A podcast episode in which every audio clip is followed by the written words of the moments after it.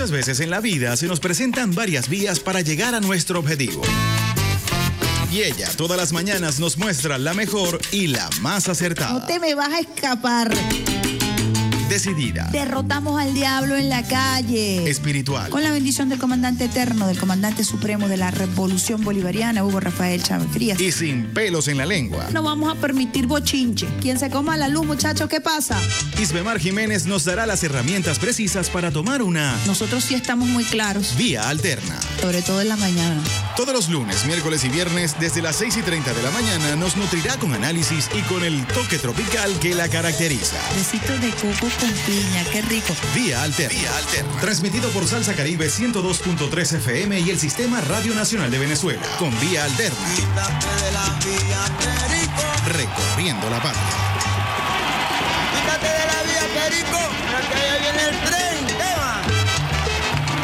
buenos días, usuarios y usuarias del Sistema Radio Nacional de Venezuela. Estás en sintonía de la mejor vía de todas tus mañanas, Vía Alterna. Hoy lunes 25 de julio del año 2022. Hoy es un día muy significativo para Caracas.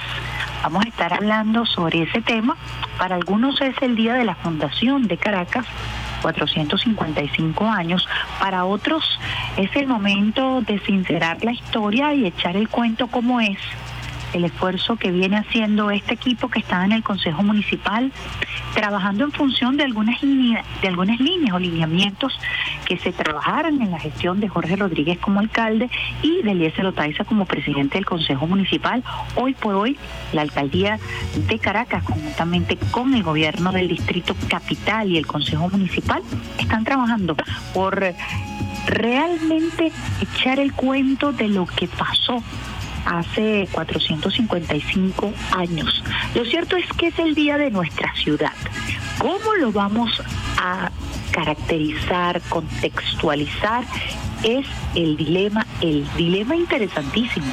Ojo, no lo veo desde el punto de vista para nada negativo, creo que es fructífera la conversación, la discusión que se está dando, además de muy honesta y muy pertinente. Así que 455 años del nacimiento de Caracas, vamos a estar conversando durante el día de hoy acerca de este tema, nuestra hermosísima capital de la República Bolivariana de Venezuela cuna del Libertador, reina del Guaraira Repano. 455 años de la batalla de Maracapana que precisamente define lo que sería el concepto territorial de lo que tenemos hoy concebido, incluso no solamente como la Gran Caracas, sino esa confederación de municipios que gira en torno al concepto del gobierno del distrito capital. Así que hoy, 455 años de nuestra hermosísima ciudad, hoy más hermosa que nunca, hoy emprendedora, hoy con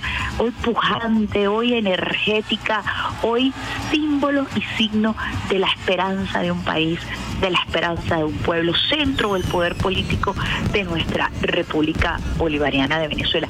Muchísima información que compartir con ustedes, como siempre, esperando contar con la bendición de Dios, con la bendición del comandante eterno. Les habla Isbemar Jiménez en la consola, el pulpo Alexander Brazón, ya con las guacamayas allí alineaditas recibiendo todo el amor y el cariño en la sede principal del Sistema Radio Nacional de Venezuela, Chapellín, La Florida, aquí en esta hermosa Caracas. Comienza más o menos a salir el sol en esta capital de la República Bolivariana de Venezuela. Todo el mundo alborotado con el olor, el aroma del café, oriental que nos prepara Alexander Brazón todos los días con ese toquecito, especialísimo de cafecito de coladito, coladito de manga, como me gusta a mí. A mí no me gusta mucho el café de máquina, les confieso. Me parece que cambia el sabor. El café de máquina no es lo mismo que el café colado. A mí me gusta el café colado, me gusta guayollito, me gusta venezolano, sabrosito, con ese toque especial que tiene Alexander Brazón, clavitos de especie, un poquito de canela a veces. Yo no lo puedo tomar con canela porque soy alérgica, pero Brazón siempre sabe y le da ese toquecito especial con clavito de especie. Ese es el café que tomamos aquí en Radio Nacional de Venezuela y que compartimos con todos ustedes a través de las ondas hercianas, también a través de nuestro portal web, nuestra señal streaming, streaming rnb.gov.be, tuiteando a esta hora ya Rafaelita Romero, tuiteando en vivo, pues también han enterado de la información a través de nuestro canal Telegram. Les invito a usar Telegram como mecanismo de información, RNB informativa y a través de nuestro canal TikTok. Como decíamos, siempre esperando con la bendición de Dios la bendición del comandante eterno, del comandante supremo de la Revolución Bolivariana, Hugo Rafael Chávez Frías, que nos acompaña todos los días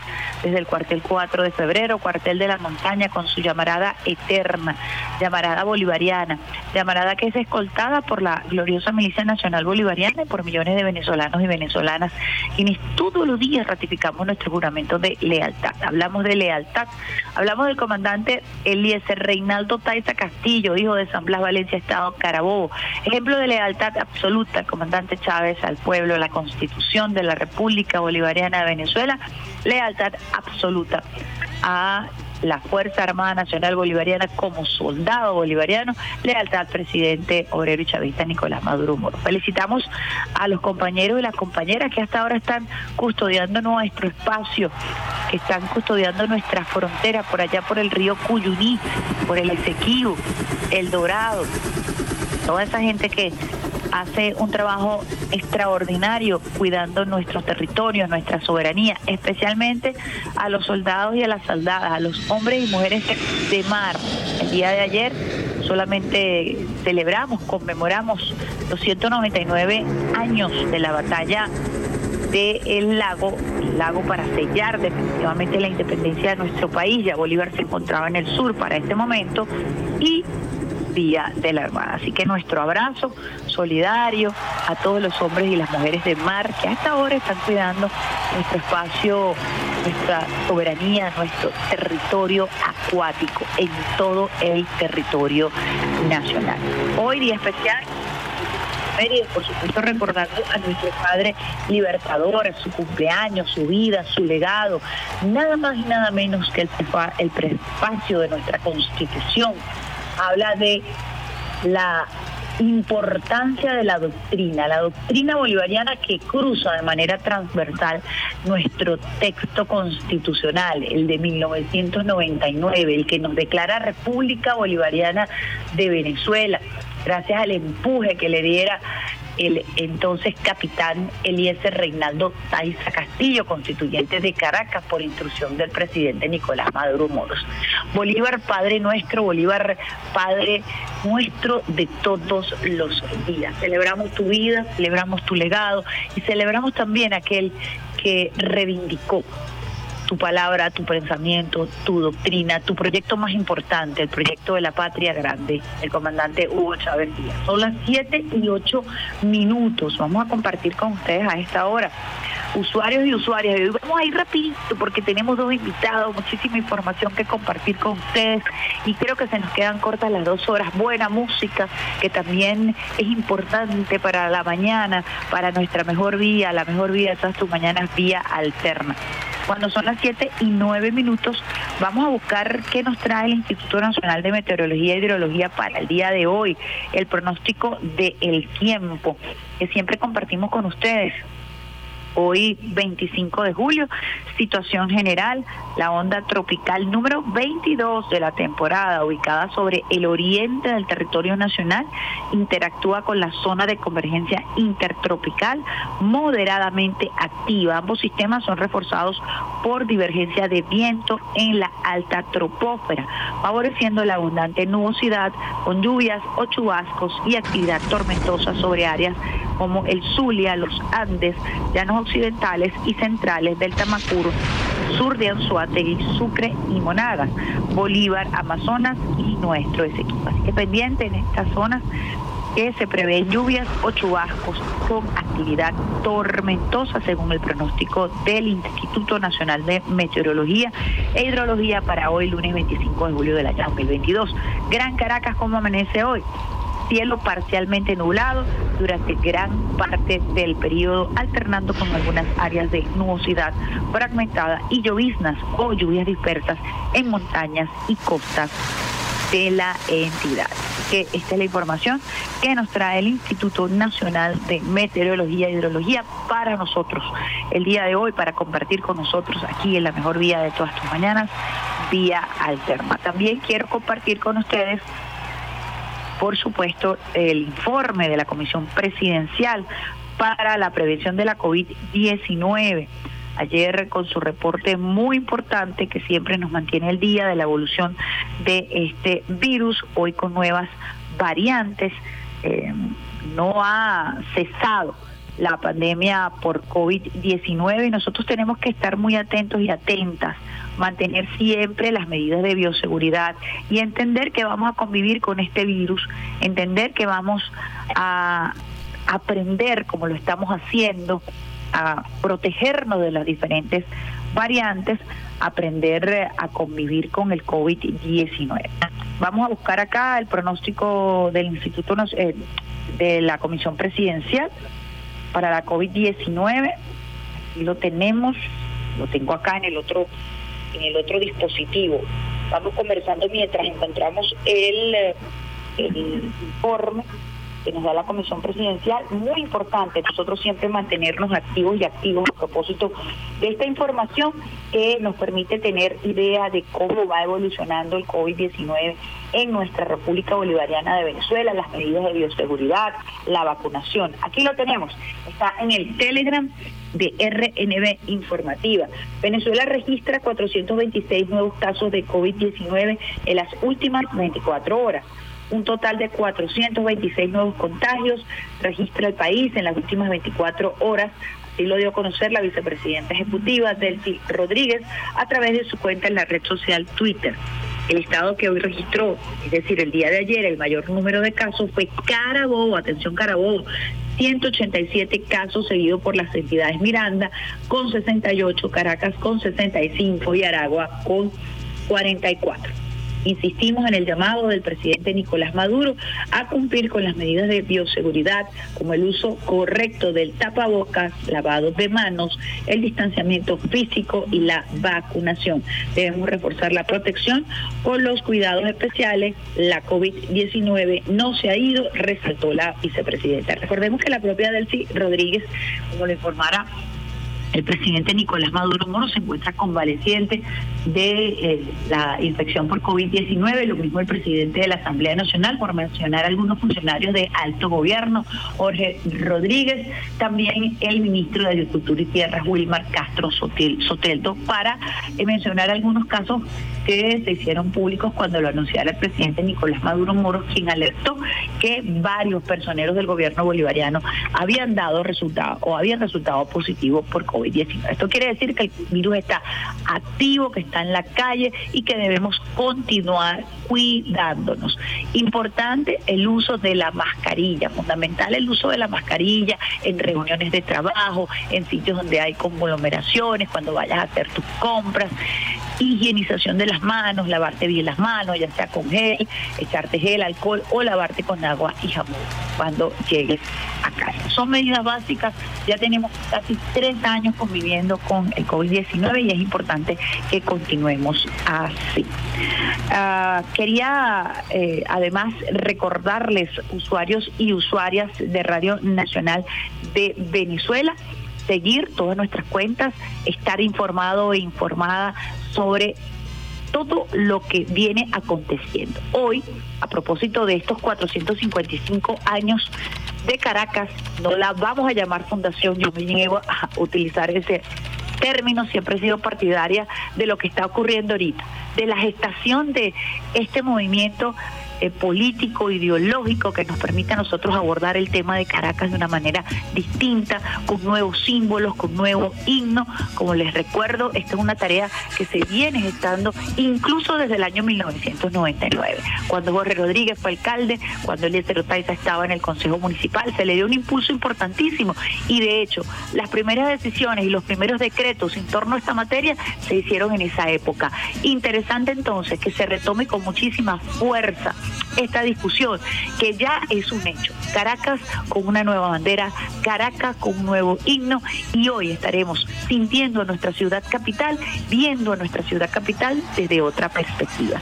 Voy a compartir con ustedes a propósito de esta y de este interesante momento político. Voy a compartir con ustedes eh, un tema muy interesante musical. Hoy es un día de muchísimas efemérides, hoy es un día de revolución, hoy es un día importante para recordar también a nuestros mártires. Ya vamos a estar hablando sobre ese tema. Ahorita vamos con un tema que nos hiciera llegar Gerardo Valentín. A propósito, ciertamente, de Caracas, con un equipo de músicos eh, que nos hablan precisamente de esta Caracas hermosísima. Vamos con Caracas, la reina de mi corazón. Y al regreso vamos a estar conversando, además de uno de nuestros mártires, uno de nuestros grandes motivadores en esta era para hacer revolución. Jorge Rodríguez Padre. Al regreso mucho más, vamos con este tema que vamos lanzando aquí en el Sistema Radio Nacional de Venezuela, Caracas, la reina de mi corazón, en la voz del el cantautor venezolano joven Gerardo Valentín.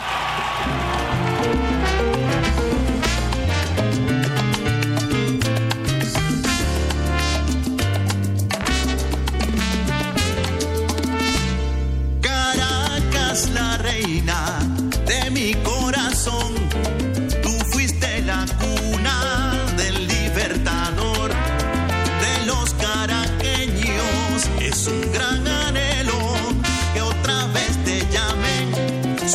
sucursal del cielo. Los indios Caracas con valor lucharon por su hermoso valle que tanto adoraron. Caracas valiente, con tantas victorias, nunca olvidaremos tu tierra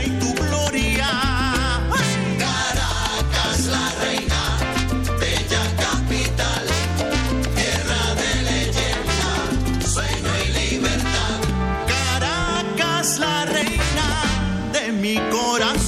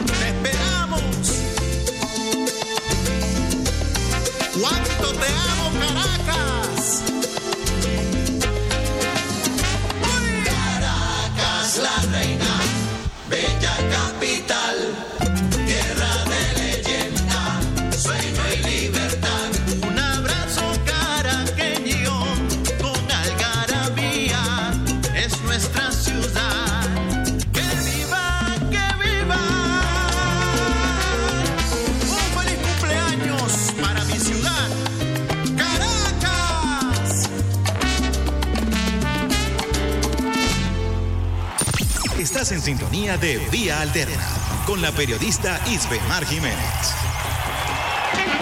Quítate de la vía, Perico, porque allá viene el tren. Tema. La mejor vida de todas tus mañanas, vía alterna por el Sistema Radio Nacional de Venezuela, en la consola, el pulpo, Alexander Brazón, que les habla esta hora de Mar Jiménez en la mejor vida de todas tus mañanas, escuchando buena música, mejor información, colocando este tema de nuestro querido Gerardo Valentín, un cantautor venezolano, joven que está ahorita abriéndose paso para dar a conocer su talento en todas las plataformas y aquí en el Sistema Radio Nacional de Venezuela. A propósito de los 455 años de Caracas, estamos dando a conocer su música como parte del ejercicio cotidiano de lo que debe hacerse en nuestras radios, en el Sistema Radio Nacional de Venezuela. Siempre estamos abiertos a escuchar nueva y buena música. Les decía que tenemos pendiente hablar acerca de la batalla de Maracapana, pero no puedo yo eh, continuar o avanzar el día de hoy en este programita que va a estar bien apretado debido a la gran cantidad de información que tenemos, sin recordar a Jorge Antonio Rodríguez, el grito, el padre de la Liga Socialista, un hombre brillante. El pensamiento económico de Jorge Rodríguez Padre más vigente que nunca, poco estudiado, tenemos una gran deuda a propósito del planteamiento político, ideológico, pedagógico de este mártir de la revolución, que como maestro supo adentrarse en el corazón de los jóvenes trabajó mucho en función de la militancia juvenil, de la incorporación de la mujer, de la incorporación de los campesinos y de las campesinas. Animó al movimiento guerrillero para que participara y se aglutinara en torno al concepto de la organización política como elemento de lucha. En su momento fue promotor del voto nulo como herramienta de protesta. Un hombre denso desde lo político, sensible desde lo humano. Vamos a escuchar una semblanza que nos prepara nuestro equipo de la Unidad de Periodismo e Investigación del Sistema Radio Nacional de Venezuela y luego continuamos conversando un poquito más acerca de nuestro mártir Jorge Rodríguez Paz. El combatiente socialista Jorge Rodríguez nació en Carora, Estado Lara, el 16 de febrero de 1942. Su carrera como docente la realizó en la Universidad Central de Venezuela. En ella también ocupó responsabilidades de dirigente estudiantil y delegado del Consejo Universitario en 1966. En 1973 convocó a la creación de la Liga Socialista en la que se desempeñó como secretario general. El 27 de febrero de 1976, el gobierno de Carlos Andrés Pérez utilizó el secuestro del vicepresidente de la Owens, Illinois, William Frowne House, como excusa para vincular a Jorge Rodríguez y a otros líderes socialistas con el caso y secuestrarlo.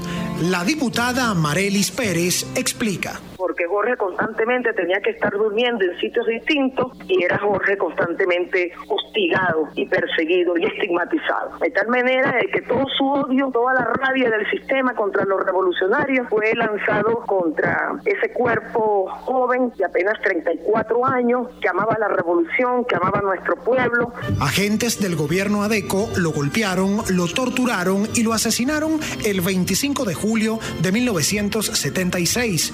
Pero trataron de ocultar el crimen al afirmar que había fallecido de un infarto.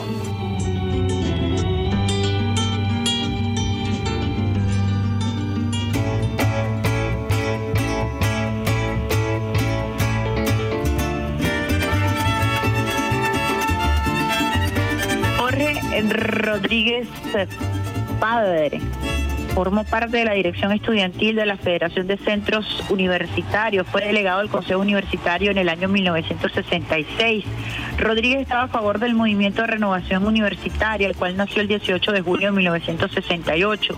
Dicho movimiento demandaba una mayor libertad del gobierno, activista en la lucha en contra de todo tipo de opresión.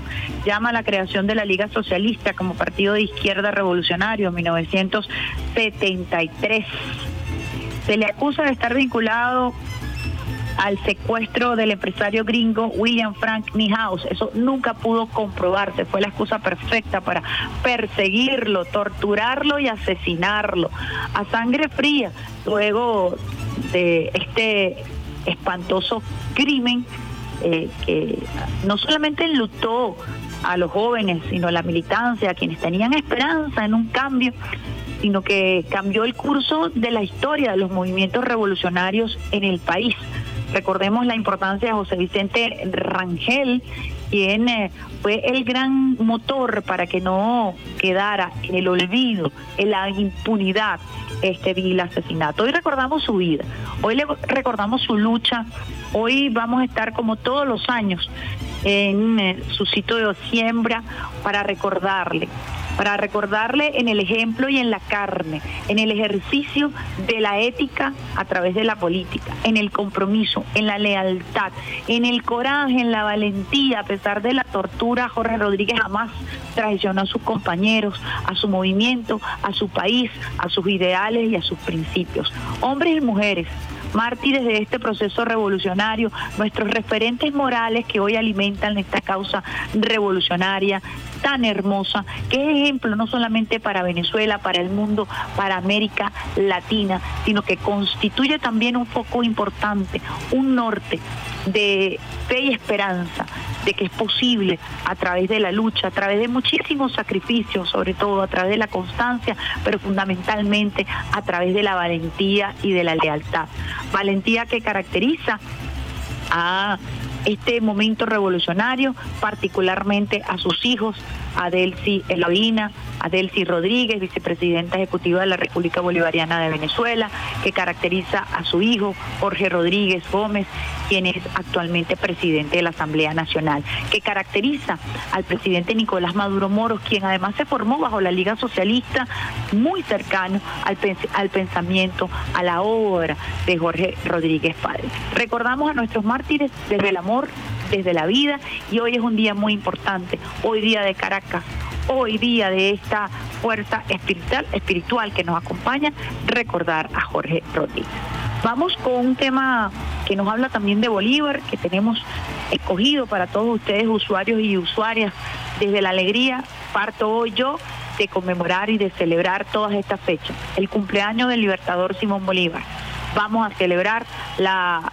Estamos casi bueno, a un año del bicentenario de la batalla del lago de Maracaibo, 199 años, Día de la Armada, Día de Caracas, vamos con las pisadas de Bolívar de Mervin Santiago y al regreso mucho más de esta, la mejor vida de todas tus mañanas, Día Alto.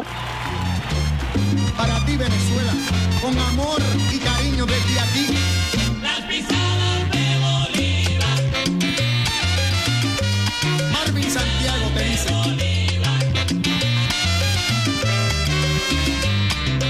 Subió y las nieves tomó para inventar la palabra libertad. Cuando subió y las nieves tomó para inventar la palabra libertad. Ay Venezuela, que serviste de escuela y de bandera para salvar del yugo a otros hermanos para librar a otros pueblos de opresores y tiranos. Ay, Venezuela, viste la soberanía con valentía para aumentar la grandeza fiel de tu nombre y demostrar cuánto pueden luchar los hombres.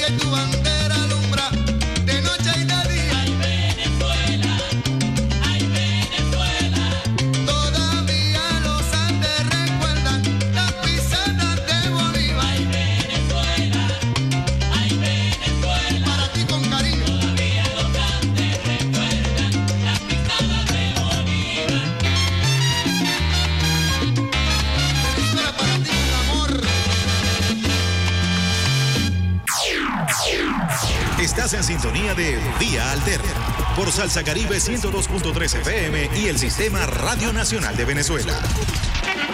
Quítate de la vía, Perico. Que allá viene el tren. ¿Qué va?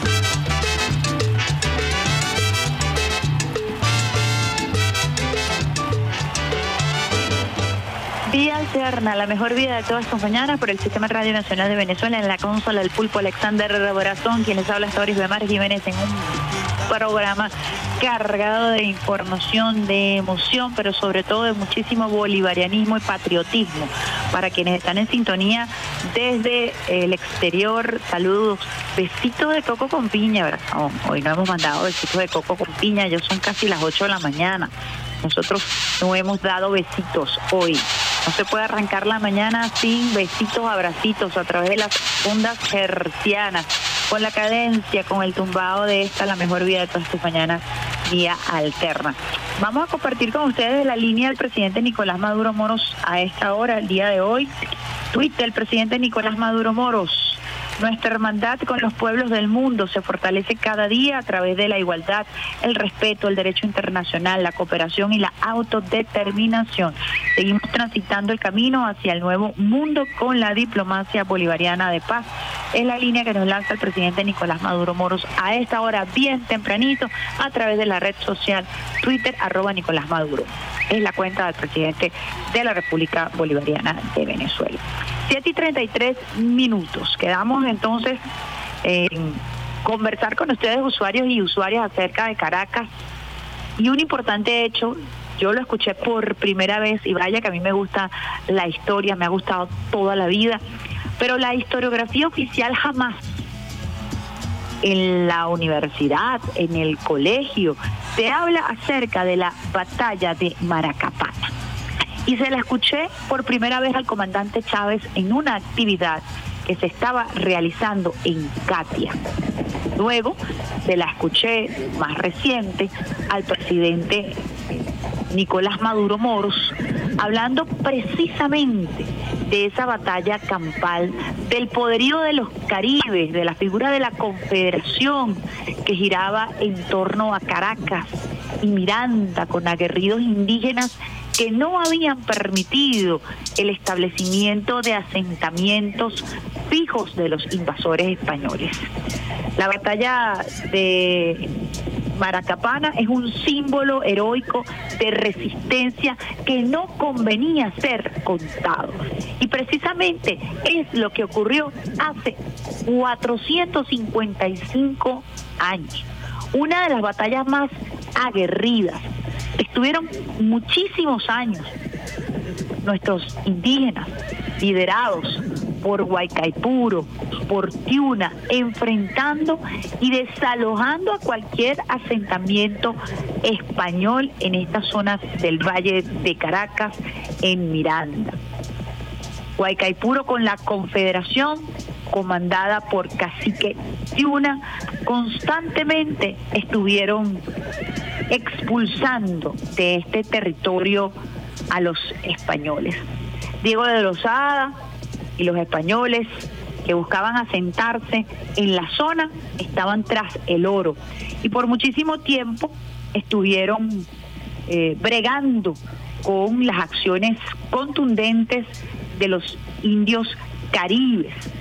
Trataron de convencerlos, trataron de engañarlos, trataron de disuadirlos, pero en esta sabana, conocida como la sabana de Maracapana, en esta llanura cerca de la laguna de Katia, con galerías, palmeras, totumales, árboles muy valiosos para las etnias aborígenes, de donde sacaban las totumas para las maracas, en las inmediaciones de lo que hoy se conoce como el Parque del Oeste y Plaza Sucre de la ciudad de Caracas. Desde este sitio elevado del valle lanzarían constantemente avanzadas en contra de los invasores, logrando victorias definitivas a través del factor sorpresa.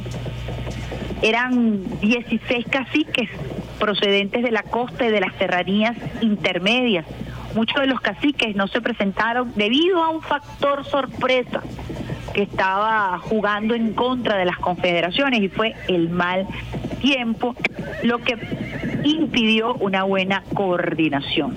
Tiuna reunió a 4.000 guerreros con los que marchó hasta el campo de batalla donde se encontró con los jefes Huaycamacuto, Aricabuto, poco después se unieron Naihuatá, Oripatá, Anariguá, Macaromí, Querequeme, Querequemare, Eh, Baruta, Chacao, Araguaire y Guaraguata.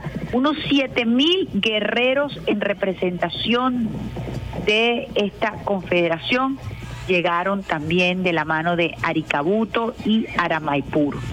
Mientras tanto, Huaycaipuro conducía una columna de teques y tarmas, cerca de 2.000 hombres Aquí el factor sorpresa era muy importante y Lozada no estaba al tanto de esta operación. Importante entonces destacar que los españoles se toparon con la gente de Huaycaipuro sin dar combate formal. Entre tanto, las tropas indígenas reunidas en Maracapana, al ver que había pasado el mediodía y no llegaba Huaycaipuro, que que comandaría las acciones con Guatoporí, el líder principal de la confederación, empezaron a retirarse y las tropas que aún no habían llegado decidieron no presentarse. Quedaron entonces entre 10.000 y 14.000 guerreros, quienes al mando de Tiuna, 10.000 y 14.000 guerreros, imagínense esto, quienes al mando de Tiuna avanzaron hacia la ciudad armados con lanzas, macanas y flechas. Lozada, que ahora estaba en, en conocimiento de esta ofensiva, marchó hacia la zona con 18 mil también indígenas que pudieran ser cal- calificados como malinches o que fueron eh, persuadidos a atacar a la Confederación de Guaycaipuro por problemas internos. Estos indígenas eran conocidos como yanacomas, un término que los españoles tomaron de los incas usados como sinónimo de siervo. En este caso, los girajaras traídos probablemente del Tocuyo. Teniendo como ventaja numérica, Lozada cua- cargó contra los guerreros caribes a quienes puso en retirada después de un sangriento combate que resultó en un desastre para Huaycaipuro con altísimas pérdidas. Esto fue lo que ocurrió hace 455 años. Imagínense el poderío de la Confederación de Huaycaipuro y bueno, lo que ocurrió cuando no pudieron coordinarse, lo que ocurrió cuando hubo mal tiempo y todo este factor eh, que los griegos llaman el factor del azar, que es muy importante para consumar victorias.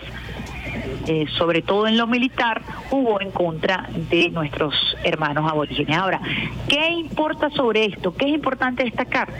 Que nosotros dimos una pela, que estuvimos por siete años eh, custodiando este hermosísimo valle, estas hermosísimas tierras que eran sagradas para nuestros indígenas, que eran también asentamiento del poder de la confederación, de este grupo de indígenas que eh, giraba en torno al liderazgo de Guaycaipuro fundamentalmente y de otros valiosos indígenas como acá- acabamos de citar.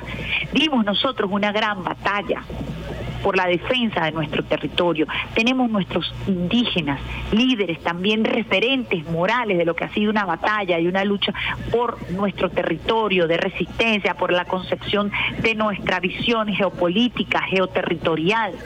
Y eso es importante destacarlo porque no, aún hoy, nosotros no estudiamos esta batalla.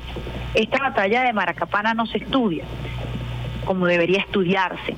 Y estamos en un momento importantísimo para la historia de la capital de la República Bolivariana de Venezuela. Estamos en un momento histórico importantísimo para develar, para romper el celofán, para romper el velo de esa historiografía oficial que no nos permite eh, realmente toparnos con estos hechos históricos que agregan, por supuesto, a la visión que ya tenemos, un contenido transversal, una textura que nos permite saber que nuestros aborígenes dieron una gran batalla, que aquí no hubo cobardes, que aquí no hubo entreguismo, que por nuestro ADN corre esta sangre de guerreros y de guerreras no como esa visión que te da también la historiografía los libros de Gumilla, donde te dicen que nuestros indígenas tenían culturas marginales.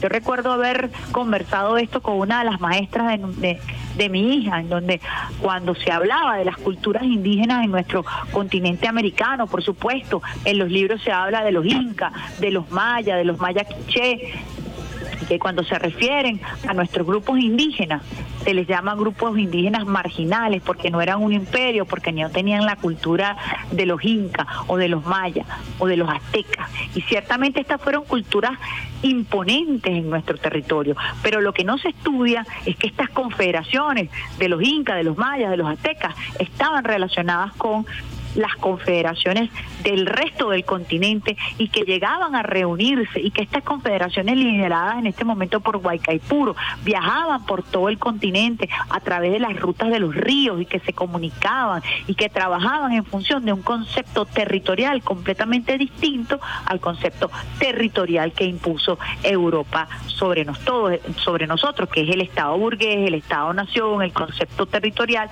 que recién estaba asumiéndose Europa con la formación muy, muy primitiva y muy reciente del Estado-Nación. Entonces, esta conversación tenemos que darla, esta conversación tenemos que ampliarla en todos los espacios, no solamente a través de la escolaridad, en todos los grados, sino que también tenemos que debatirla en los medios de comunicación, en los consejos comunales. En Caracas fundamentalmente se tiene que dar este importante debate. 455 años de esta batalla, de lo que la historiografía llama como la fundación de Caracas, de Caracas, pero lo que fue fue una gran batalla, una gran propuesta de Guaycaipuro y de la Confederación, en donde finalmente se logra un asentamiento por parte de los invasores españoles a costa de muchísima sangre y a costa de muchísima traición por parte de algunos indígenas que se unieron a la causa del invasor. A propósito de que Fajardo era un mestizo y que tenía sangre indígena y que logró también agrupar en su en su en su en su misión del momento que era la invasión un grupo de indígenas que lucharon en contra de la Confederación. Es la historia, es la historia que está registrada. Hoy debemos más que nunca conocer qué ocurrió por allí, cerquita de la laguna de Catia, Plaza Sucre, allí en ese epicentro histórico. Hoy se dio, hace 455 años, esta batalla, esta batalla de resistencia y comenzó la gran persecución en contra de nuestro cacique Guaycaipuro, que terminara muerto precisamente luego de una delación y luego de una traición. Pero el cacique Guaycaipuro es ejemplo de nuestro territorio, de nuestra lucha por la resistencia y la resiliencia que hoy nos mantiene vivos, que hoy nos hace recordar al padre libertador Simón Bolívar, que hoy nos hace recordar a Jorge Rodríguez Padre como parte de esa referencia y esa genética de guerreros y de guerreras que corre por nuestras venas. Vamos a una pausita musical y ahí de inmediato con nuestro invitado, nuestro primer invitado el día de hoy. Vamos con Pueblo Latino. Piconde Rodríguez con esta versión de Piconde Rodríguez con la Fania y al regreso mucho más de esta, la mejor vida de todas tus mañanas, vía alterna.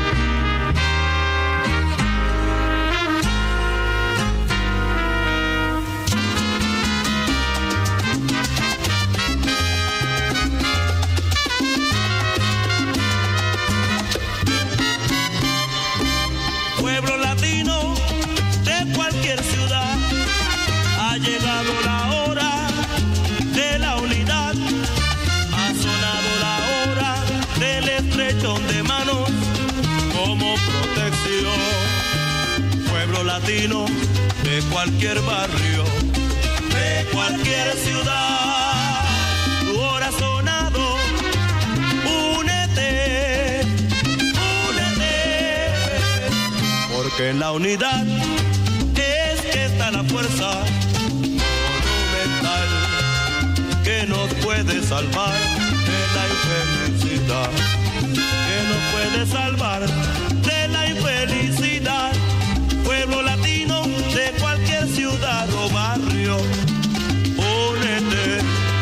ha llegado la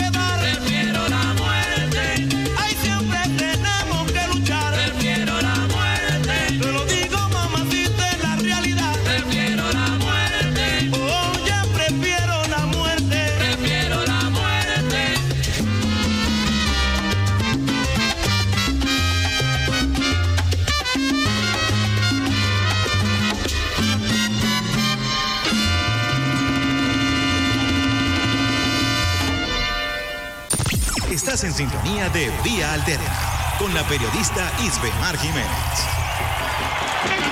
Quítate de la vía, Perico, que allá viene el tren. ¿Qué va? Tremendo tema, Picón de Rodríguez, La Fania, Pueblo Latino, Pueblo Unido. Prefiero la muerte a no tener libertad. Un poco quizás lo que fue el pensamiento de nuestros hermanos y hermanas, quienes jugaron un rol importantísimo en esta batalla de Maracapana, como lo mencionábamos en el segmento anterior. El concepto territorial de la Confederación liderada por Huaycaipuro, concepto que además es utilizado por Francisco de Miranda. Muy pocos saben que Francisco de Miranda ciertamente se inspiró en el concepto inca, en los conceptos indígenas, en el concepto de confederación que pocos habían estudiado también como Francisco de Miranda. Fue la, la inspiración indígena la que motivó a Francisco de Miranda a plantearse Colombia. Cuando estudias el concepto de Colombia ves la impronta, la huella que deja en la doctrina mirandina el concepto de organización de nuestros indígenas en América. Y él toma incluso algunas figuras propias eh, de esa geopolítica aborigen que estudió muy bien para plantearse lo que luego sería el proyecto más importante del padre libertador, nada más y nada más y nada menos que el proyecto de la, de la patria grande. Eh, debería o debió articularse en el Congreso Anfictiónico de Panamá y que no logró encajar precisamente por la traición de Santander. Son hechos y los conductores que hablan de nuestra historia, que hablan de nuestras raíces, que hablan de nuestra lucha. Tenemos en línea a nuestro invitado a propósito de Caracas, a propósito de ese hermoso tema que lanzamos hoy abriendo nuestro programa 455 años de la ciudad con un concepto novedoso. Tenemos eh, a nada más y nada menos nuestro Gerardo Valentín, eh, cantautor joven venezolano. Caracas, la reina. Caracas, la reina de mi corazón. Sé que estás apuradito, quiero que nos eches el cuento de esta canción y de todo lo que has venido haciendo precisamente por un reposicionamiento de nuestra hermosa ciudad. Bueno, Ibemar, tú sabes que uno yo soy un amante de Caracas, genuinamente, definitivamente siempre, desde, siempre hemos tenido piezas eh, alusivas a nuestra capital en, todos nuestros conciertos. Pero este año decidimos de verdad dedicarle eh, todo el repertorio en un espectáculo que se llama Caracas Ciudad de Encuentro, porque así la sentimos, así la percibimos, una, una Caracas que siempre está allí dispuesta a, recibir a sus hijos, a recibir a, también a, los hijos de Venezuela. Este, en realidad es una ciudad que, que incluso nos enseña a levantarnos en medio de, grandes desafíos, dificultades, y está allí siempre con su Guaraira Repano hermoso, su, su Ávila hermosa, eh, sus parques, sus su calles, su colorido. La gente que, que, viene del exterior siempre nos resalta eso, el gran colorido y la gran variedad cultural que hay en Caracas, este, porque es una ciudad donde tenemos a portugueses, italianos, eh, franceses, tenemos españoles y tenemos maracuchos y tenemos andinos y tenemos guayaneses, llaneros, o sea, hay de todo en Caracas y eso hace que sea una ciudad divinamente colorida, divinamente cultural.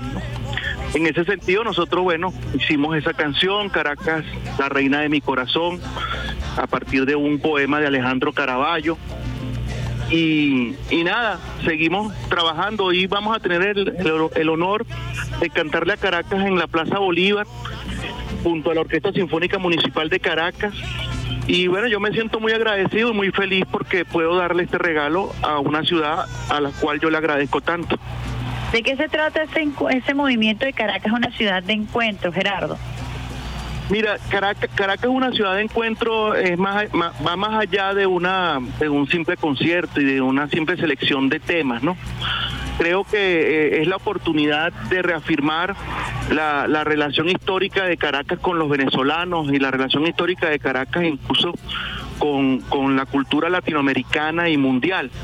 Nosotros hicimos una selección de piezas que tienen una historia relacionada a, grandes momentos políticos, grandes momentos culturales de la, de la nación.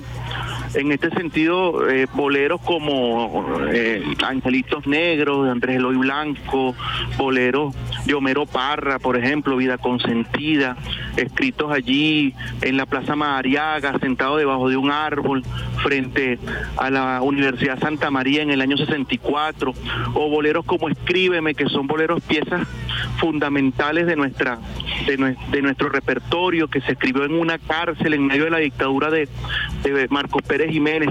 Es decir, enlazar toda la historia de nuestro de, de nuestro país en esos temas, ¿no? Y este espectáculo que hicimos en el BOD realmente eh, nos maravilló la respuesta del público, los llantos, las lágrimas de la gente recordando épocas doradas de nuestra, de nuestra capital a través de su historia. Pues a veces unas historias tristes, a veces historias felices, historias este, que se repiten. Por ejemplo, eh, eh, me, fui para Nueva York en busca de unos centavos y regresé a Caracas con fuerte de arriar pavos. El norte es una quimera, imagínate, escrita a principios de siglo. tan vigente allá como aquí en esta época. Este, el norte es una quimera de Luis Fragachán. Es decir, esas historias se repiten y nosotros eh, nos convertimos en una especie de cronistas musicales de lo que es nuestra capital. Y bueno, me siento de verdad feliz por el resultado de estos primeros conciertos. ¿Quiénes conforman el movimiento para que también le demos eh, eh, visibilidad a los músicos, a todo ese equipo que, que ha venido trabajando con, contigo en este encuentro esta Caracas ciudad de encuentro, que además no se remite tampoco a una fecha como hoy, sino que creo que va a continuar su tarea este musical, de entretenimiento, pero también una tarea eh, de referente de lo que es nuestra ciudad. Sí, bueno, como director musical eh, tuve el placer de trabajar con Xavier Perry, que es un empedernido enamorado de, Caracas, de la música de, de de la música de Aldemaro Romero, bueno, de verdad un, tremendo músico. Ahí tuvimos a William Moore en el clarinete, este, a David Carpio en el bajo, eh, bueno, cualquier cantidad de músicos excelentes. Este, Germán Domador en la batería, hoy me va a acompañar Germán Domador con la Orquesta Sinfónica Municipal de Caracas, eh, Johnny León. ¿A qué hora es esa actividad?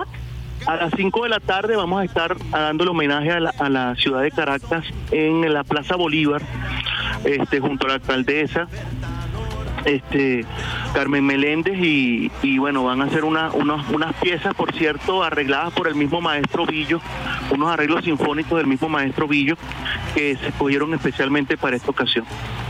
¿Qué mensaje le das tú no solamente a los caraqueños, a las caraqueñas, sino al mundo a propósito de esta ciudad, que es una ciudad además que hoy es referente de esperanza, ¿sabes? Luego de haber sido tan vilmente atacada por persecución, sanciones, ataque a nuestro gentilicio, hoy Caracas, como dice el himno, seguid el ejemplo que Caracas dio. ¿Cuál es eh, tu mensaje? para quienes aún no acercan, no, no, no abordan a nuestra capital, eh, que, que, la ven desde lejos que todavía no han asumido a Caracas como, como ese terremoto emocional que significa para todos aquellos que vivimos aquí o que la tenemos como una referencia, ¿no? Es así, mira, la invitación es a, comprometerse con Caracas, con nuestra capital, es nuestra tierra, nuestro, nuestro punto de referencia, es una ciudad que para, para los extranjeros tiene, tiene especial significado y, más para nosotros debería tenerlo. Hay algunos caraqueños que pareciera que no, eh, no conocen bien a su ciudad, ¿no? no aprovechan, no, no saben que hay cantidades de, espacios eh, recuperados. Eh, tenemos más de seis, siete teatros importantes, históricos, que están allí con una programación todos los fines de semana, a veces a, veces están full, a veces están vacíos, eh, nuestros parques recuperados. Bueno, yo los invito a que vayan al Calvario, por ejemplo, a que se paseen por Sabana Grande, a que, a que vayan a la Plaza Bolívar, esa es otra cosa, Gerardo, ya para culminar, que sé que tienes otra entrevista, hoy eres un hombre muy solicitado. Eh, eh, a través de las redes sociales tú también has venido posteando, has venido subiendo materiales de sitios hermosos eh, que parecen como especie de, de, de oasis.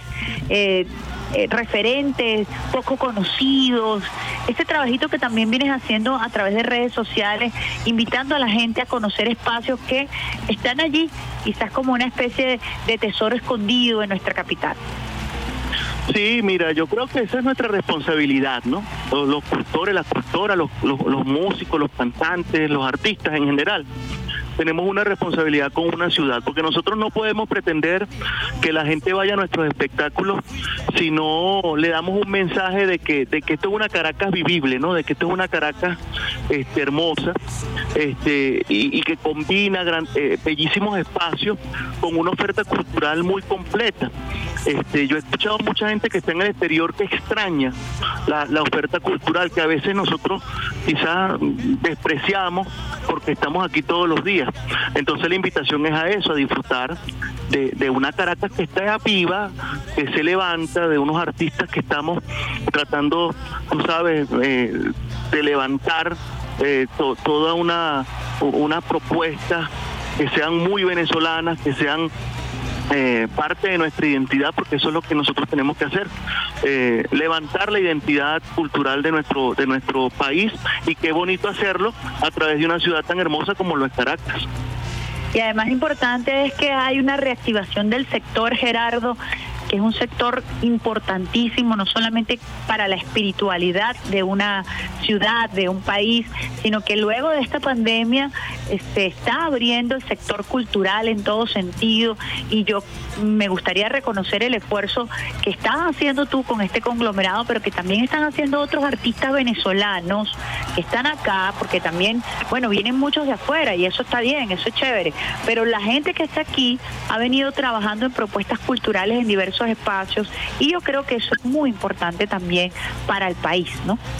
Así es, así es. Definitivamente todos los, artistas que yo he tenido el placer de conocer, que hacen vida en la capital, están haciendo el mismo esfuerzo que, hago yo, que haces tú y que hacemos mucho por eh, dejar algo para nuestra nuestra cultura, pues no dar un aporte más necesario para mantener viva nuestra, nuestra identidad cultural. Yo creo que eso es lo más importante.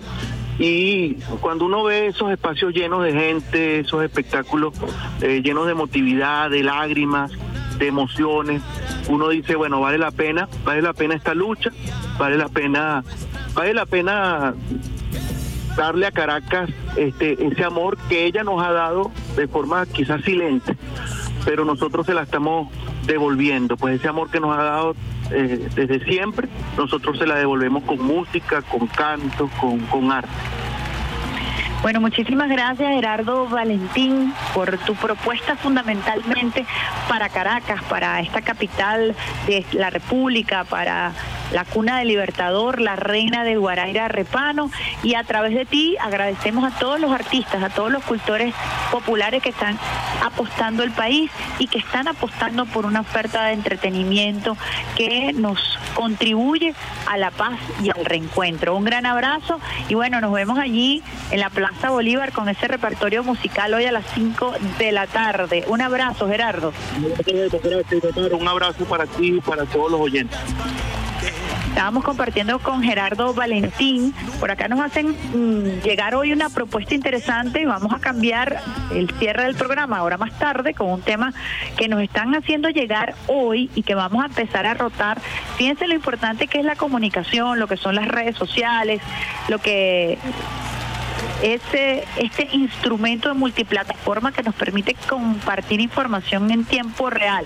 Nos hacen llegar un tema que va a ser un tema sorpresa con el cual vamos a nosotros cerrar el programa el día de hoy. Ya yo se lo compartí a Alexander Brazón, al pulpo Brazón en la consola. Nosotros vamos a una pausita musical, lo vamos a hacer con un tema de Roberto Roena a esta hora, con los pobres Story y al regreso vamos rapidito con nuestro otro invitado que nos va a hablar acerca de una actividad relacionada precisamente con esta nueva corriente histórica que ha crecido en proceso de revolución y a propósito de todas estas efemérides, fechas importantes y momentos que vivimos nosotros en el mes de julio que ya se despide, pero que es de un impacto fundamental para la espiritualidad, la emocionalidad y para el gentilicio de los venezolanos y de las venezolanas. Vamos entonces con esta pausita musical y al regreso mucho, mucho más de esta, la mejor vida de todas tus mañanas, vía alterna.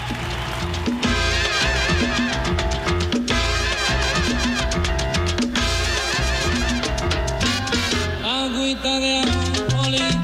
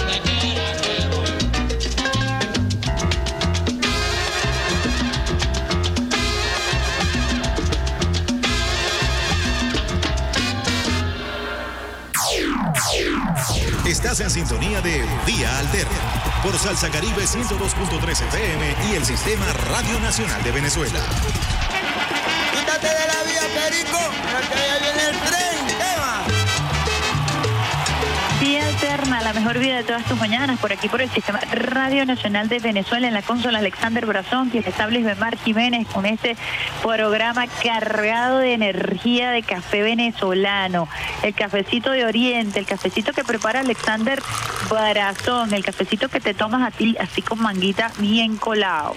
Sabroso, cafecito de Radio Nacional de Venezuela, quien les habla es Bemar Jiménez. Rapidito nos saludan desde México a través de nuestra señal stream en rnb.gov.be. Luis Pedro Luis Colina, nuestro fiel admirador desde México, celebrando por supuesto hoy a Caracas.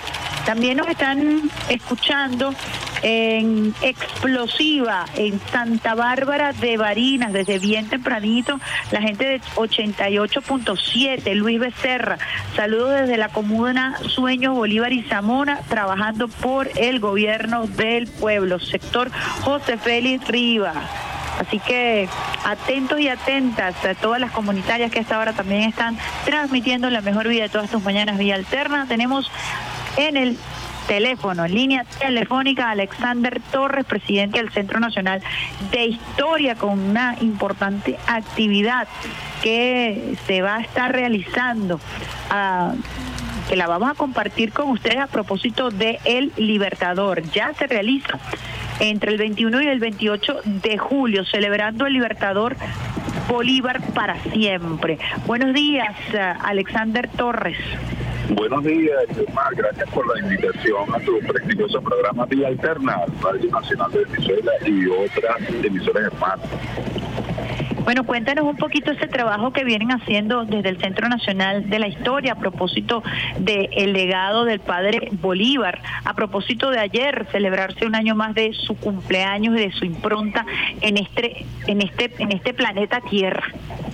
Bueno, tú sabes, Guillermo, que el Centro Nacional de Historia tiene a su bajo su resguardo y responsabilidad los museos bolivarianos que está integrado por la Casa Natal del Libertador, eh, la Hacienda San Mateo, el Museo Histórico de San Mateo en el estado de Aragua, e inclusive la Casa Natal de Ezequiel Zamora, cosa que a veces no se, no se sabe, ¿no? Eh, nosotros, eh, aprovechando, entre otras cosas, siempre estamos haciendo actividades, como tú bien sabes, aprovechando esta semana tan significativa para nosotros, en el marco de los 239 años del natalicio del Libertador, entre el 21 de julio pasado y el próximo 28 de julio, estamos llevando a cabo una actividad que se llama Bolívar para siempre. Esta es una actividad que tiene varios componentes. En las mañanas generalmente hay conversatorios sobre aspectos poco conocidos o multifacéticos de este hombre grande, es decir, Bolívar como estudiante, Bolívar eh, conservacionista, Bolívar como literato, Bolívar integracionista, Bolívar político, etcétera. Y en la tarde hay actividades lúdicas también con niños, con adolescentes, hay pautas musicales, hay representaciones teatrales, hay monólogos y co- y el día de ayer, eh, que, fue el día, digamos, por excelencia, hicimos una actividad que, bueno, se fue de bote en bote, eso estuvo lleno toda la casa, eh, toda la casa natal del Libertador, porque nosotros tradicionalmente, de los últimos cinco años para acá, hacemos lo que se llama una, un cumpleaños al niño Simón y lo hacemos con la torta bejarana.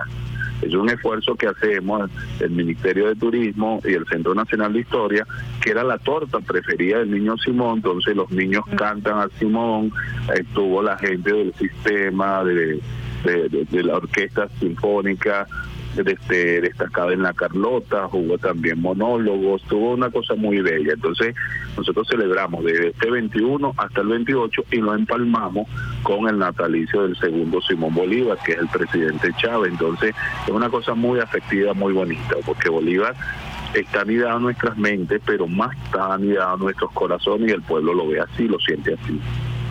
Fíjese que usted hablaba eh, de aspectos poco conocidos del libertador Simón Bolívar, desde su formación histórica y como estudioso del legado del padre libertador. ¿Qué aspectos destacaría usted que son poco conocidos, poco hablados del libertador Simón Bolívar y que pudiéramos conversar esta mañana de hoy como parte de esa tarea que se viene realizando a través del Centro Nacional de Historia, pero también a través de esta actividad más reciente?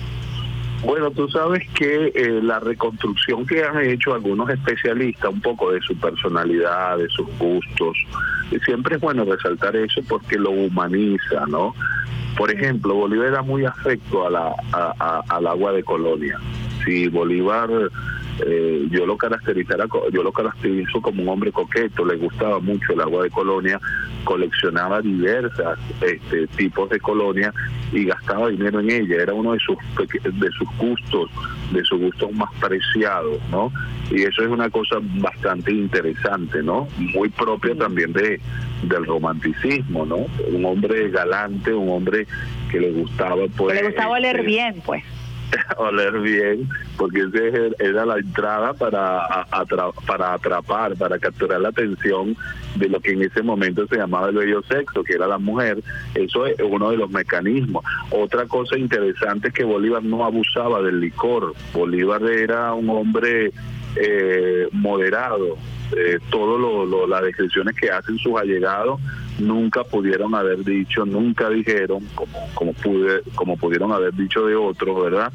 que estaban enfrascados en cantinas o jugando gallos y cosas como eso. Bolívar era un hombre más bien moderado a la hora de, tomar, es decir, no era un hombre afecto a la bebida espirituosa, que era muy común también en esa época, hasta tal punto que, que nosotros nos enfrentamos a, a- a- a- en 18- en 1808 a, a un- al hermano de Fernando VII, que era José Bonaparte y era conocido con el apodo de Pepe Botella, pues porque era muy afecto a la bebida espirituosa. Pero Bolívar tenía un elemento que a mí me parece muy femenino, yo siempre lo he comentado, porque yo creo que el, el afecto, esa, esa pasión por bailar es más femenina que masculina, yo estoy casi seguro de eso. El hecho de bailar en la mujer tiene una- un significado distinto, la mujer le gusta bailar, la mujer disfruta el baile. Los hombres somos más dados a, por ejemplo, en, en el compartir, salvo honrosas excepciones, hablar, ¿verdad? De partir. Yo quisiera yo de eso, yo como bailarina, profesor, pero bueno, lo dejo, le dejo desarrollar tu idea. Como bailarina conozco hombres grandes apasionados del baile y además grandes maestros del baile. Yo creo que Bolívar eh, era un gran seductor porque la política se trata de la seducción y creo que esos factores que usted está mencionando son claves, ¿no? La, la- la colonia, el baile, el no dejarse llevar por la bebida lo hacen ser un político estratega fundamental, porque, eh, y valga la, la conversación, ¿no? Eh, la Sí. política requiere de esa, de esa, de esa seducción, de esa magia, de, de esa magia que yo creo que el libertador sabía manejar eh, muy bien, ¿no? Era muy astuto en ese, en ese, en ese, en ese manejo. No sé si usted Sí. pudiera conversarnos un poco a propósito de lo humano, ¿verdad? Sí, eh, totalmente de acuerdo. Bolívar definía el baile como la poética del movimiento. A mí me parece una metáfora bellísima. Es decir, él, él realmente no bailaba, él danzaba, ¿no? Era un hombre que invertía su tiempo en eso que le gustaba. Y era una cosa curiosa, perdón, porque cuando él manifestaba, es una cosa interesante, cuando él manifestaba mucha alegría, bailaba. O sea, es de Y hay un relato muy, muy a que usted pudiéramos, pudiéramos nosotros que, que manejan los detalles más a perfección. En una gran victoria eh, había un compañero de él, Pardo, que no quería, eh, no quería ninguna mujer bailar con él. Y él lo saca a bailar y le dice, ah, como nadie quiere bailar contigo, yo te saco a bailar. Imagínense, en esa época, además, la definición del carácter de Bolívar, que no le importó eh, que fuera de su propio género, y él saca a bailar a su compañero, este y de ahí en adelante, pues por supuesto llovieron las mujeres, ¿no? Pero ese detalle hermoso a mí me marca de, de, de esas historias, de esas anécdotas de Bolívar. Sí, sí, sí.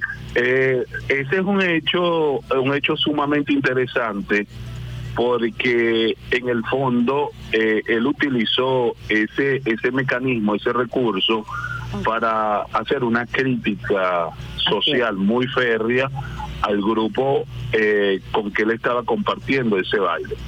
Ese, ese hecho ocurrió, que, que muy bien, que bueno que lo traes a colación, porque dice de el carácter irreverente del Libertador eh, con el general José Laurencio Silva. Eh, era su gran amigo, inclusive se casó con una pariente de él, pero eh, ah, recordemos algo importante, ¿no? Que, que ayer yo lo comentaba a la gente con que, al pueblo que se agolpó ahí, a la gente que entusiastamente estuvo allí, que hasta entrado los años 20 del siglo XIX, la celebración del cumpleaños de Simón Bolívar no era el 24 de julio, sino era el 28 de octubre, porque el 28 de octubre es el día de San Simón. San Y siempre, siempre se asoció el nombre de Simón como Simón Rodríguez, que nació un 28 de octubre, el día de su santo. Entonces la gente daba por eh, lo daba por hecho, de que si Así era San Simón, el hombre nació en San Simón. Entonces, eh, un, un día de San Simón, exactamente, en una de esas fiestas muy famosas que se le rindieron al general, eh, Bolívar, eh, creo que fue el 28 de octubre del 25, eh, en un famoso baile, eh, él veía que las damas eran esquivas, las es. damas aristocráticas de bailar con el general José Laurencio Silva, este, no porque no era un hombre físicamente agraciado, sino porque tenía la teja oscura, ¿no? Así Y esta sociedad peruana, que es rancia, muy rancia en ese momento, y algunos núcleos oligárquicos que todavía sobreviven, ¿verdad? La- las damas bailaban con hombres, pero no se prestaban para bailar con menos con soldados y mucho menos con hombres color café, ¿no? Color oscuro. Y Bolívar, que era un, un, un- un tigre, ¿verdad? Que tenía un gran poder de observación, con mucha moderación, sí, ¿no? Eh, se molestó, obviamente que se molestó, y ahí pues fue que él tendió su mano y agarró a José Lorenzo Silva, que era héroe de mil batallas y salvador de la patria, y le dijo así, este, permítame el altísimo honor de bailar con usted, ¿no? Imagínate tú y lo sacó a bailar, ¿no? Eso, Imagínate eso obviamente- hoy. Ah, Imagínate eso bueno, antes. bueno, imagínate y en Perú y con la y con la y con la oligarquía peruana, imagínate eso. Imagina eso fue y en plena época exacto y en Perú cuando ya en octubre del 25 cuando bueno ya Bolívar estaba este posesionado allí eh, eh, eh, pero él era el, el, aga- el agasajeado porque era la noche de San Simón, ¿no? Claro. Eh, entonces, pero es interesante, ¿no? Como él ve eso, eso es una, ese, eso denota pues que era un líder de, de, de otro planeta, de otro mundo, de, de otra galaxia, ¿no? Otro, Eh, otro aspecto que me gustaría tocar con usted, profesor, y es a propósito del, del- de, la mujer. Eh, cómo Bolívar fue gran defensor del rol de la mujer en la política, que era otro elemento disruptivo completamente, y cómo él reconocía eh, no solamente a Manuela Sáenz, sino a un gran número de mujeres que junto a él eh, no solamente fueron compañeras de vida, fueron compañeras de lucha o compañeras de causa. Y Bolívar enfrentó también, así como en este caso del que estamos eh, hablando, enfrentó a esas estructuras rancias para darle a la mujer el rol. En el caso de Manuela Sáenz le dice a Santander, vaya usted al campo de batalla y demuestre que ella no merece los honores militares que tiene, ¿no? Eh, esa valentía y esa claridad también es de avanzada. Sí, sí, de hecho, Bolívar tomó medidas muy interesantes este, a favor de la mujer, medidas como creación de colegios, en, sobre todo en el Perú, e inclusive en una famosa, bueno, en famosas cartas y decretos, llegó a hablar de, de lo que en ese momento se llamaba el, el, el bello sexo, ¿no? Eh, por ejemplo, eh, decía él que las damas debían ser educadas.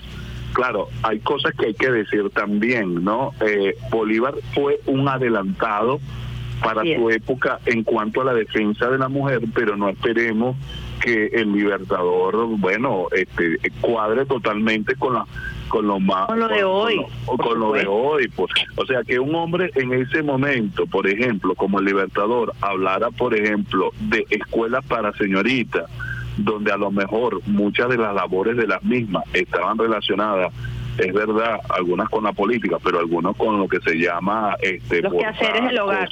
los quehaceres del hogar. Hoy en día eso se puede ver como muy conservador, pero para esa época era muy, muy, muy de avanzada, ¿no? Eh, También el- el- eh, yo creo que la máxima expresión de eso, bueno, además de que eh, siempre se habla de, de Bolívar acompañado de mujer y le dan a la mujer como un rol simplemente sentimental o sexual, ¿no? Bolívar también vio a la mujer, respetó a la mujer la intuición. A veces tuvo desavenencias con ella, pero en última instancia le dio, le daba la razón. Claro, pero las desavenencias formaban parte de la posibilidad que tenía de discutir con ellas políticamente, cosa Muy que bien. para bien. nosotros es imposible hoy, pero él se daba el lujo de tener en la discusión, en las mesas políticas, a mujeres opinando. Como usted dice, hoy eso es normal, en esa época las mujeres no opinaban de política, es más, no se sentaban en la mesa a opinar de política con los hombres. Muy bien, porque no eran considerados seres políticos. Acuérdate que Es la correcto. estructura, la, la estructura, la, la estructura familiar eh, colonial, eh, en la estructura familiar colonial la mujer era vista como un ser de segunda, como una menor de edad. No era ciudadano porque además no, No no, no, no era. ejercía completamente los derechos de la ciudadanía. Muy bien, no era lo que se llama un animal político, entonces lo arrin- la arrinconaban exactamente a, a funciones domésticas y eh, dejaban al hombre hacia la calle. Fíjate que la, la expresión de que la mujer a la casa y el hombre a la calle, eh, la calle es la política, es lo público, en la casa es lo doméstico, es lo íntimo, entonces la mujer le da un rol marginal. Con el Libertador veníamos en sentido contrario. El hecho de que nombrara coronela y guarda y custodia de sus papeles a Manuela Sáenz, bueno, eso trajo la enemistad eh, inclusive de sus allegados que no lo comprendían, ¿no?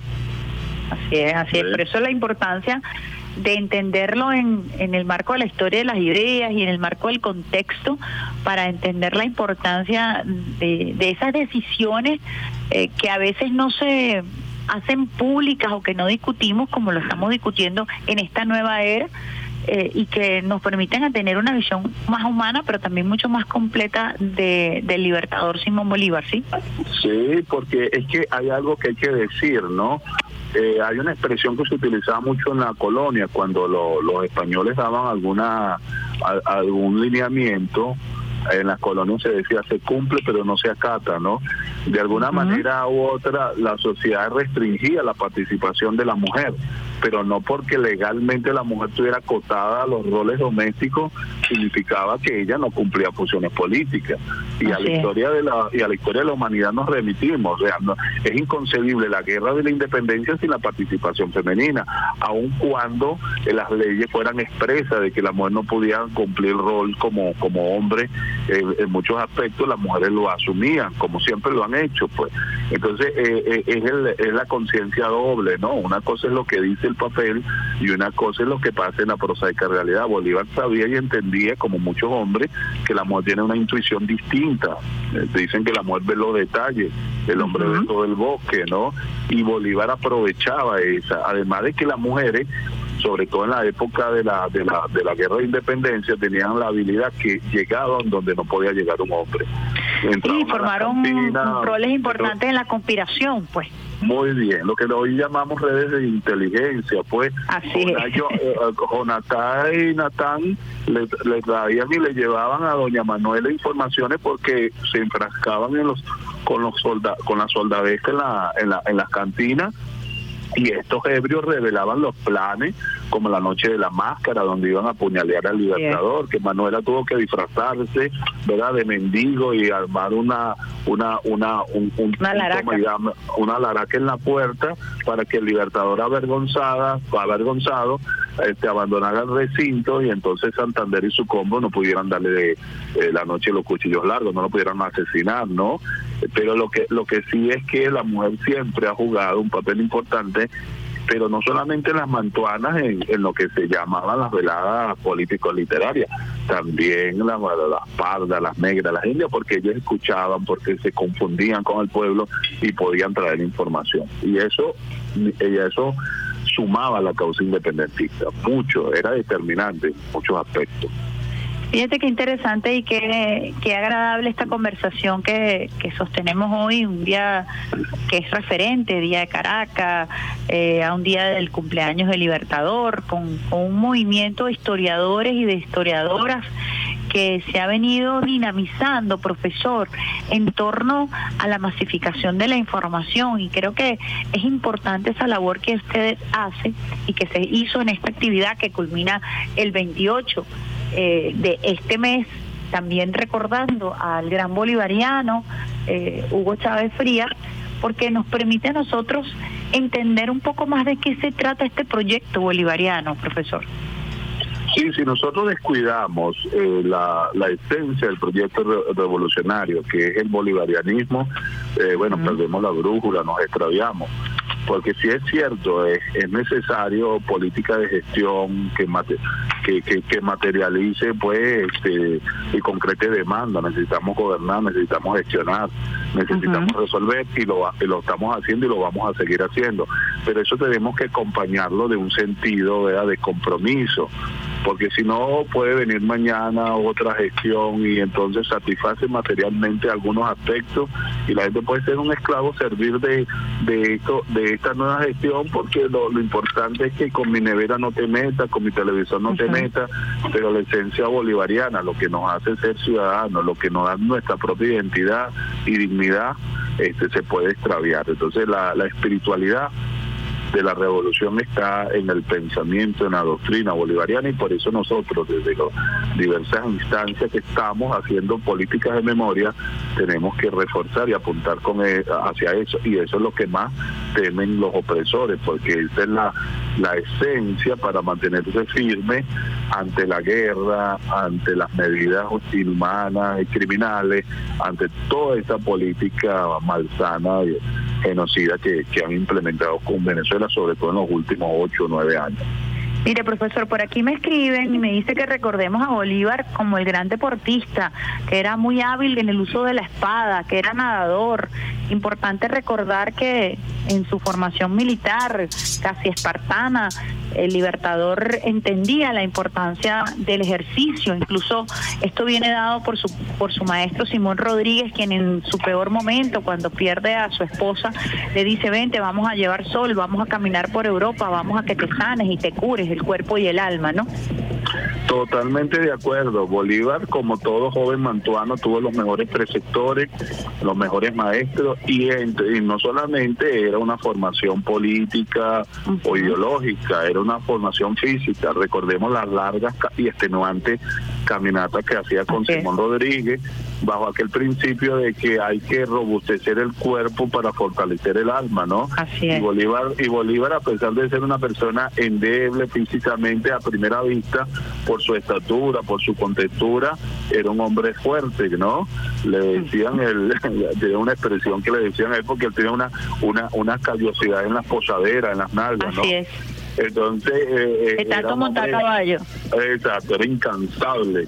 De hecho, hay, hay una, ahora que hablamos de recordar cosas poco conocidas, cuando se da el 25 de septiembre de 1828, eh, está Pedro Carujo y un grupo que lo quiere asesinar en, en el Palacio de Bogotá, en Colombia, que él está en un estado febril, él tiene una fiebre tremenda, que esa noche llegan a asesinarlo, que es la noche que doña Manuela lo salva porque lo hace saltar por la ventana. Doña Manuela le estaba poniendo unas plantas muy bondadosas, este, muy muy refrescantes eh, en las nalgas del Libertador, porque la- esa callosidad que le daba a él de tanto andar, por supuesto ustedes saben que el callo llega un momento que se rompe y cuando se rompe es un dolor insoportable. Claro. Además, entonces había unas plantas que se colocaban allí, entonces él estaba boca abajo, desnudo, y, este, y ella, bueno, con toda la confianza y la intimidad le ponía esas plantas. En ese instante es que él para vestirse, para agarrar una espada, este, en estado febril, se va para la puerta, ella lo para y lo hace saltar por la ventana, ¿no? En, el, en lo que se llama, eh, eso se llama el Palacio de San Carlos en Bogotá. Entonces eh, era un hombre de verdad de, de, de, de- De una fortaleza física increíble. era campeón en esgrima, porque En esgrima. él lo, pre- él lo prepararon para eso, en equitación, era la formación que, que se le daba, ¿no? En, en ese en ese sentido, lo, quien describe dice que Bolívar este era un gran esgrimista, ¿no? Eh, era un, un campeón en estas áreas era un gran ducho en esta área y era parte de la formación de la época. Otra cosa interesantísima de, de la vida del Libertador también era su capacidad verbal, era su expresividad. Eh, Bolívar era un gran seductor de la palabra. Así Hay hombres que hay hombres y mujeres que tienen ese don que, que muchos se lo atribuyeron y todos fuimos testigos de eso el presidente Chávez, ¿no? Esa capacidad que tenía de aún los enemigos se iban contentos con, con su figura. Hay una una carta que le manda en un momento determinado Francisco de Paula Santander y le dice palabras más, palabras menos. Mire, yo con usted personalmente no puedo hablar porque siempre salgo convencido. Es decir, había un momento en que le tenían miedo. Le tenían miedo porque... Imagínate el don de palabra que tiene que tener un hombre para hacer cruzar a un ejército por los Andes. Mu- exactamente. A pura voluntad. Pura voluntad. Ah, en, en, en, eh, en Pisba, después del 2 de julio del año 19, que atraviesan el páramo de Pisba y que, bueno, se mueren por el camino. Porque lo que estamos diciendo es un hombre que habla o- a otros que ya han perdido su vida, que han, que han diezmado su ejército. O Con no- no hambre, estamos- sin con ropa, con frío. sed, que, que impregnarle una idea que a primera vista es temeraria y puede ser considerado un acto de locura, o sea, convencer a alguien a hacer un acto heroico, mira, eso no, no es tarea sencilla. El primer elemento es ir adelante y eso Bolívar eh, no fue un líder de gabinete, no fue un retórico vacuo, no, no, no, él dio con su ejemplo porque él se confundía con su gente y eso le daba lo que se llaman ahora autoritas. Bueno, si el general está con nosotros, nos está diciendo "A- aguantemos, no es que él estaba diciendo a- en la legalía vayan ustedes y aguanten, ¿no? Sino que él era el primero entre los iguales. Y yo creo que eso también es un elemento que gran ejemplo. aprender. Sí, y la otro, otro elemento interesante es la grafología. Hoy en día se sabe, y o sea, si nosotros hablamos de un volumen de mínimo de 10 mil documentos redactados por el Libertador, hay discusiones sobre más o menos cuál es la masa de, de documentos, algunos que ya están, otros que no están, otros que se han perdido, otros que se han, este, que están por el camino, etcétera. Mira, hay documentos que son rubricados el mismo día, cuatro o cinco cartas, y algunas de esas cartas tienen hasta el mismo tenor. Eso hace pensar que el, que el Libertador agarraba cinco, seis amanuenses, secretario, y, y a uno le decía, querido señor mío, estimado padre este, fulanito, y así iba, al mismo día, a la misma hora, con seis secretarios, Iba mandando escribir. Muy bien, y las firmabas parado, porque hoy en día se sabe que el hombre firmaba parado, o sea, era un hombre hiperquinético, intranquilo, ¿no?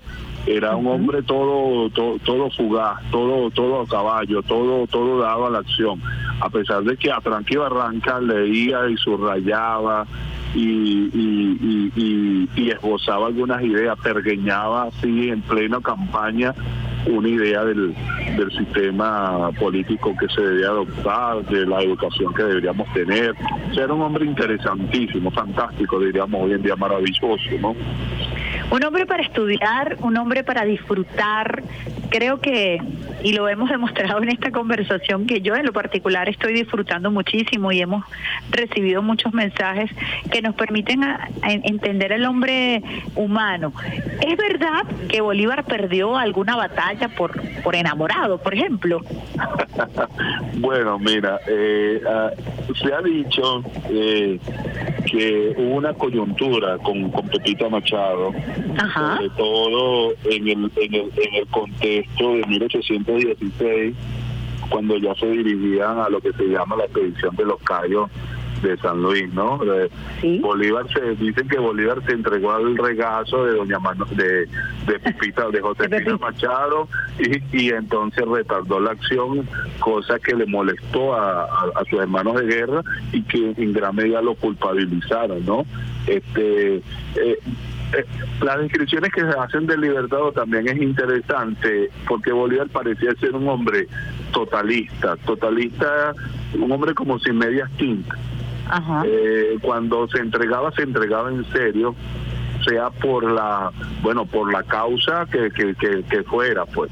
Desde entregarse a una mujer que muchas veces le salvaron la vida hasta este, entregarse pues a la pasión de la integración norteamericana, atravesar la mole andina, insalvable geografía para alcanzar su, su propósito. Yo digo que a veces le salvaron la vida, esa, esa afición a la hembra le, le salvó la vida muchas veces, como pasó por ejemplo exactamente en Jamaica, porque en Jamaica lo estaban esperando para darle Así muerte. El negro Pío fue contratado supuestamente por un polaco, dicen que estaba Mozo, Salvador Mozo metido allí, este que le apagaron un dinero a su sirviente de confianza, un, señor, él se quedaba en una casa determinada, llegó un hombre de la causa, un amigo de él, enfebrecido, eh, José Félix Amestoy, eh, como empezó a llover y como veían que no llegaba su excelencia, le prestaron la hamaca de su excelencia. Y este fue la, pobrecito, fue la víctima del negro pío porque puñaleó la, la hamaca tres o cuatro veces y, y corrió creyendo que había matado al, al- al general Bolívar. Y después se supo que el Libertador parece que se quedó en los regazos de una compañera que conoció allá en otra casa ese día y se salvó de chiripa. Pues. Entonces yo digo que eh, así es la dinámica. Lo, lo importante era en Bolívar un hombre como cualquier otro, con Así una es, gran un hombre grandeza, apasionado, pues. apasionado, una gran grandeza, con gran con una gran misión, pero como decía Herrera Luco, un hombre de carne y hueso, porque Bolívar fue un hombre, como todos los hombres de carne y hueso, que tenía que le gustaba comer arepa, que le gustaba su, su torta de jarana, que le gustaba las largas caminatas, como ya dijimos, y también le gustaba la literatura, porque era un, un autor voraz.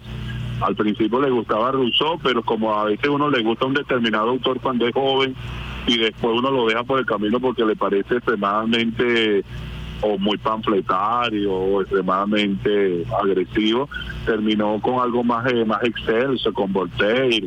Y era el único, y, y no era un hombre que fumaba, esto también es bueno decirlo. Bolívar sí le era poco afecto el cigarrillo y, y le permitía, solamente le permitía a Manuel Sáenz que formara delante de él.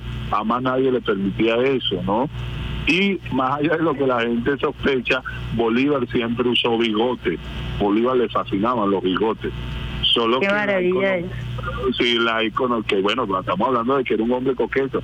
En la iconografía generalmente aparece sin bigote, o en el cuadro más importante, ¿no? De 1825, el de, el de Gil de Castro, que él dice que es el más, que él, él llegó a decir que era el más parecido a él, este Bolívar aparece sin bigote, pero Bolívar utilizó bigote y usó, y usó melena, usó cabello largo. Se dice la, la descripción que da, y que después del año 21-22, cuando empezó a ponerse el cabello blanco, canoso, empezó a usarlo corto, pero durante mucho tiempo Bolívar usó el cabello un poco largo. ¿ven? Entonces, son datos interesantes de... de Oh, qué maravilla, profesor. De verdad que qué hermosa conversación hemos sostenido en la mañana de hoy. Eh, quisiera que usted hiciera ya una invitación para, para el cierre de esta hermosa actividad que se ha venido realizando en el Centro Nacional de Historia a partir del 21, a propósito de la vida del Libertador, de la masificación de su pensamiento, eh, ¿qué, qué se tiene para el cierre de, de la actividad? Bueno, mira, eh, eh, estos tres días que nos quedan eh, son días muy festivos para nosotros, muy contentos. Tenemos allí en la mañana actividades con los niños, los retratos de los niños. Los niños pintan a Bolívar, hacen a Bolívar. Nosotros el día de ayer este, inauguramos con la ministra de Educación, ¿verdad? Y la gente de Ciencia y Tecnología una sala infantil con 20 computadores y un servidor donde hay información sobre Bolívar para los investigadores y también para los niños. Están los documentos de Bolívar. ¿Dónde exactamente es? ¿En el Centro Nacional de Historia? Para que la gente que eh, no conoce la dirección. Sí, en este caso es en el Museo Bolivariano. al frente En el de la Museo plaza- Bolivariano. Al, al frente de la plaza El Venezolano. Ahí se está funcionando de 10 de la mañana a 4 de la tarde, miércoles a domingo. Pueden ir con sus niños al Centro Bolivariano de Telemática e Informática Niño Simón, porque se está concebido para los niños, para la investigación de los niños, para los trabajos, para las tareas. Ahí también tenemos una biblioteca con más de 2.500 volúmenes sobre Simón Bolívar en el Museo Bolivariano. Pero estos días vamos a tener también música, vamos a tener también teatro y vamos a cerrar con unos conversatorios donde se equipara el pensamiento bolivariano, eh, el, el pensamiento y el legado de Simón Bolívar con Chávez el día 28 y con eso cerraríamos con la fiesta de cumpleaños del comandante eterno. Entonces, eh, los invitamos a todos y a todas a que se acerquen desde las 10 de la mañana hasta las 4 de la tarde, tanto a la Casa Natal del Libertador como al Museo Bolivariano de Caracas en el centro de la capital. Bueno, de verdad que muchísimas gracias, profesor, por esta amena tertulia que sostuvimos en la mañana de hoy, a un día de haberse celebrado el cumpleaños del Libertador, pero a propósito de esta hermosísima actividad que se está realizando, promovida por el Centro Nacional de Historia, los museos bolivarianos, específicamente en el Museo Bolivariano, que está allí al ladito de la Casa del Libertador, en la Plaza El Venezolano, conocida también como la Plaza San Jacinto, así le decía mi abuela, la Plaza San Jacinto. Recuerdo yo. Ese es el nombre, la esquina de Eh, San Jacinto, de Traposo a San Jacinto. esa es la esquina. Así es. Así que las abuelas, mi abuela se conocía todas las la- los nombres de las esquinas y las historias, ¿no? Ah, como era caraqueña, porque había que saber. La gente no decía, no, espérame la esquina de Cruz Verde, mira, o la, la- nos vemos en la pelota, ¿no? Entonces la gente no decía, "¿A ¿dónde es que queda la pelota? Entonces, ¿dónde nosotros ahora? Eh, así, la esquina del muerto, entonces ya más o menos, este, no, yo le preguntaba pues a ella y, y ella fue una gran maestra, este, para mí en torno a lo que es esa historia, ella siempre como era co- ella cosía decía voy a la plaza de San Jacinto porque ahí estaban las mercerías.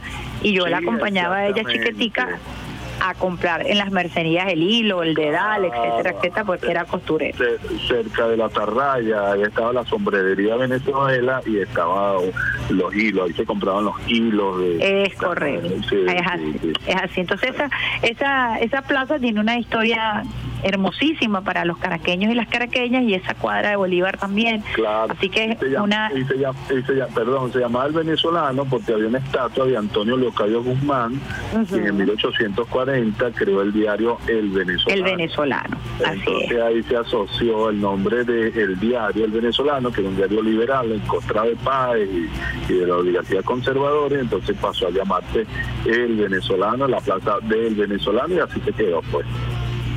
Bueno, profesor, historiador Alexander Torres, de verdad que muy agradecida por esta mañana, por habernos permitido abordar a Bolívar, ese hombre que le gusta la colonia, que le gusta bailar, que es esgrimista, que es apasionado, que tiene una gran habilidad con la palabra, que tiene una gran habilidad con la escritura, pero conocerlo en el detalle. Así que muchísimas gracias, profesor, por esta oportunidad que usted nos ha brindado el día de hoy.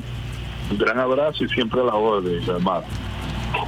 Bueno, estábamos conversando con el profesor Alexander Torres, él es el presidente del Centro Nacional de Historia. Yo les prometí un programa sumamente atractivo el día de hoy, un programa cargado de información, de emotividad, un programa dedicado a Caracas, a Bolívar, a Jorge Rodríguez Padre y a todos nuestros referentes que de alguna u otra manera han ido construyendo esta historia emocional, moral del pueblo venezolano, que están allí para que nosotros podamos tocar, gracias a este proceso pedagógico, este proceso de apertura que nos permite a nosotros adentrarnos en lugares en donde antes no podíamos hacerlo porque estaban vetados, porque habían castas, porque las instituciones referentes a la historia funcionaban como castas en donde solamente los doctores podían acceder a estas a estos detalles y donde esos detalles tan solo eran conocidos por eh, los grandes maestros. Hoy por hoy los grandes maestros van a la calle y hablan y conversan y tienen la obligación, sienten la obligación de difundir. Alexander, cuéntanos si ya tienes el tema que vamos a utilizar para cerrar el programa el día de hoy, cuando son las 8 y 47 minutos. Vamos a estrenar aquí en vía alterna un tema que nos enviaron de los Cadillac, donde yo nací. Venezuela. Vamos a disfrutar ese tema, lo vamos a estar rotando también en todos nuestros canales y lo compartimos con ustedes por primera vez aquí en el sistema Radio Nacional de Venezuela. Besitos de coco con piña Caracas, hermosa Caracas, con tu batalla constante, con tu resiliencia y con tu resistencia. Besitos de coco con piña, nos escuchamos el próximo miércoles bien tempranito aquí en esta, la mejor vida de todas tus mañanas, Vía Alterna. Chao, chao.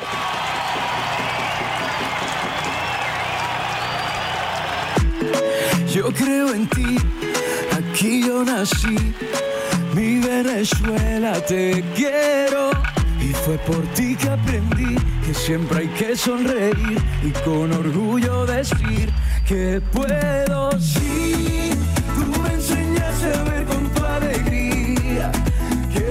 que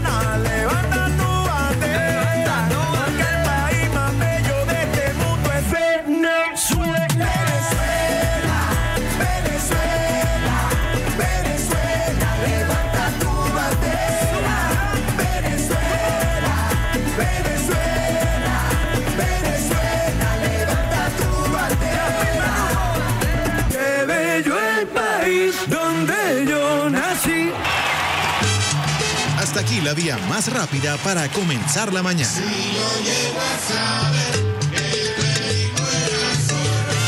Esto fue Vía Alterna.